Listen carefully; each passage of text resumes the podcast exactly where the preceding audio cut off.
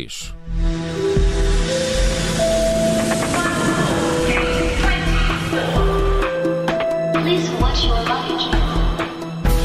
Aqui está o jet lag das manhãs 360, sempre com a Filomena Martins. Filomena, muito bom dia.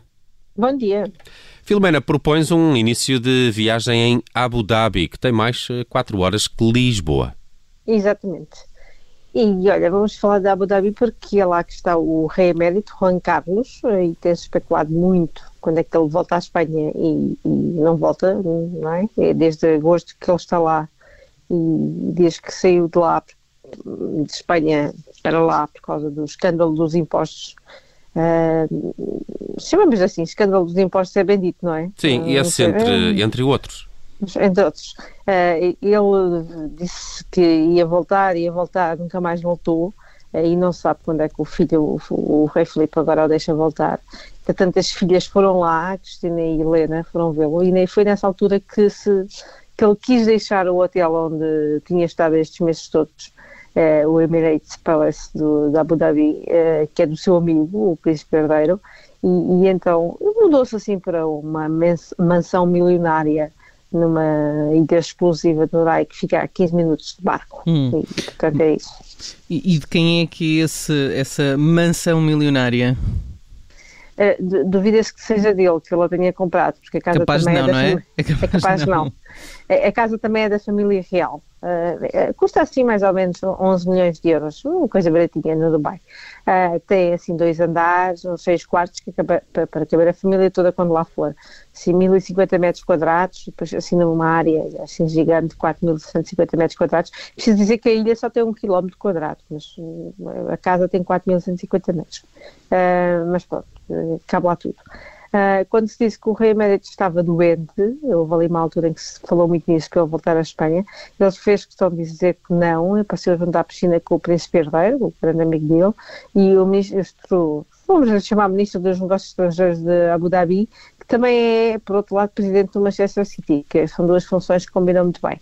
Uh, o príncipe dos Emirados Unidos uh, disse que preferia que ele continuasse no hotel, Uh, no hotel ele diz que ele estava mais seguro e mais controlado, mas o rei emérito disse que ah, não gostava muito de andar ah, sempre de, de, andar de elevador para cima e para baixo, diz que cansava-se muito. E então agora está lá na, na, mansão onde tem cinco espanhóis ao seu serviço, três empregados e dois seguranças, e ainda tem um médico que o visita muitas vezes, apesar de também o seu médico pessoal, embora o da família real também esteja sempre à sua disposição. Portanto, é um, digamos, um retiro espiritual. Sim, uh, hum. é de ter pena uh, de Juan Carlos, está numa Sim. fase difícil da vida dele. Mas a uh, Corina não o visita, zangaram-se. Ah, é? Ok. É. ok, mas ele deve ter outras amigas.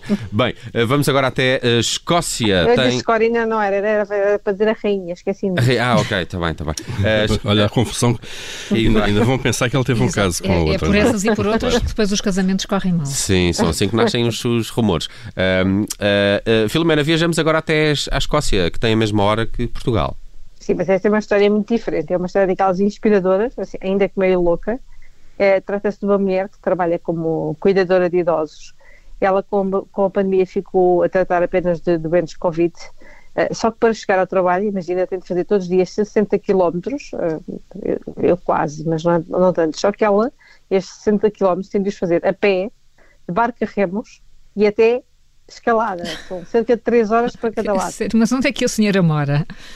Ela vive com o marido e o filho numa península deserta, junto à ilha de Island Shona, no lago de Modar, na Escócia, e tendo se levantar às 5 da manhã, sai de casa depois às 5h45, mesmo assim é mais tarde que vocês.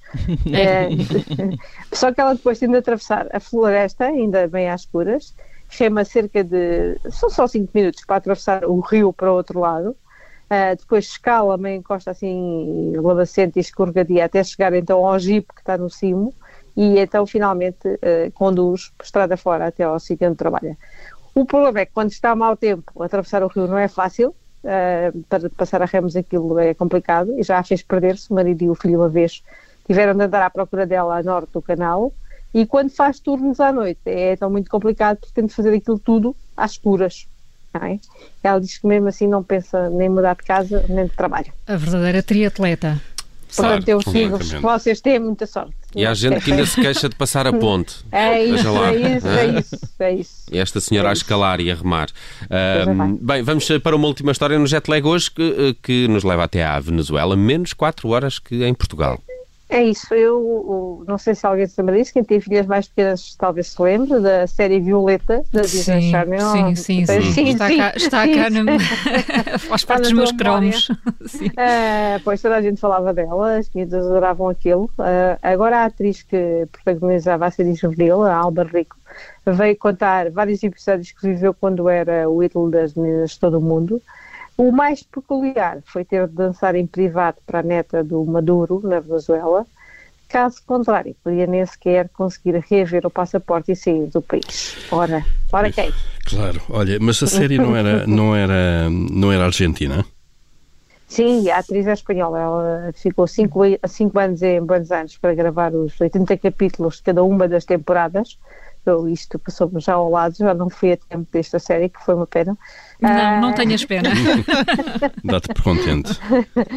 Só que entre a segunda e a terceira temporada eles eh, fizeram um tour assim, teatral da série por vários estados, eh, sempre cheios, aliás, eh, pela América Latina. E ela conta que na Venezuela viveu o pior pesadelo. Eles, antes de partir, enfiaram toda a equipa da série na zona VIP do aeroporto e só puderam sair de lá até tirarem todos os autógrafos que eles quiseram. Eh, a maior parte deles foram camisolas para filhas de militares e antes, ainda no estádio, tiveram de ir eh, dançar em duo, eram dois de cada vez, a uma sala onde estava a neta da do Maduro e todos os colegas de turma da, da, da criança. E tiveram de autografar também as sebentas, ou seja, iam dançar, dois a dois, lá para, para, para a criançada, e tinha de autografar a sebenta. Se não o fizessem o que mandavam, e houve alguns que não acharam muita graça àquele, aquelas danças privadas, digamos assim, ah, digamos que depois a burocracia complicava-se bastante e, e para devolver os, os- os papéis e os passaportes havia assim muita pergunta, diz ela, muita pergunta. Coisas de- da Venezuela. Pobres crianças, não é? Sim, pobres e crianças. pobre Violeta também. Mas Ah, pobre Violeta. Filomena, fechamos o jet lag de hoje com que Não, canção? não vai ser a canção da Violeta, pois não, Filomena? N- Não, Já estás Obrigada. Carla. fiquei com os Royals da Lorde. Lord Royals no fecho do jet lag amanhã. Voltamos a viajar com histórias de outros fusos horários com a Filomena Martins. Filomena, ainda vamos estar juntos esta manhã no E o Vencedor é certo? Ah, não, não, Ah, não? passei a bola à Sara, à Sara, verdadeiramente passei a bola à Sara. Ah, ok. Então era eu que tinha aqui o, o documento da semana passada. Não, Filomena. não, não, foi uma troca esta, esta, esta noite, digamos, madrugada. Ah, então ainda não, ainda não me chegou essa informação. Deve estar quase a chegar. Beijinhos, bom resto de dia, Filomena. Bom resto de dia. in a torn up town. No postcode envy, but every song's like gold teeth, gray goose dripping in the bathroom, bloodstains, ball gowns, trash in the hotel room. We don't care. We're driving Cadillacs in our dreams, but everybody's like crystal, Maybach, diamonds on your timepiece, jet planes, islands, tigers on a gold leash. We don't care. We aren't caught up in your love affair, and we'll never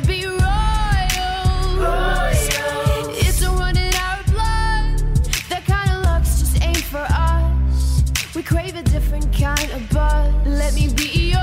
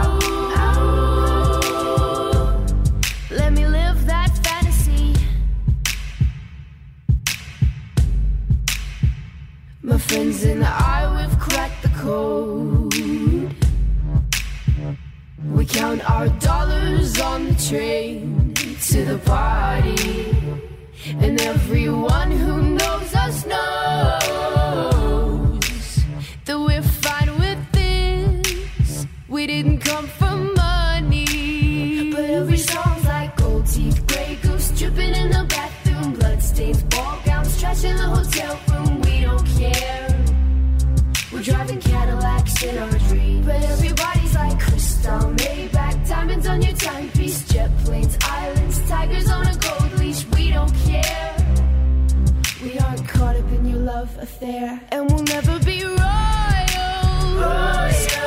It's a run in our blood. That kind of love just ain't for us. We crave a different kind of buzz. Let me be.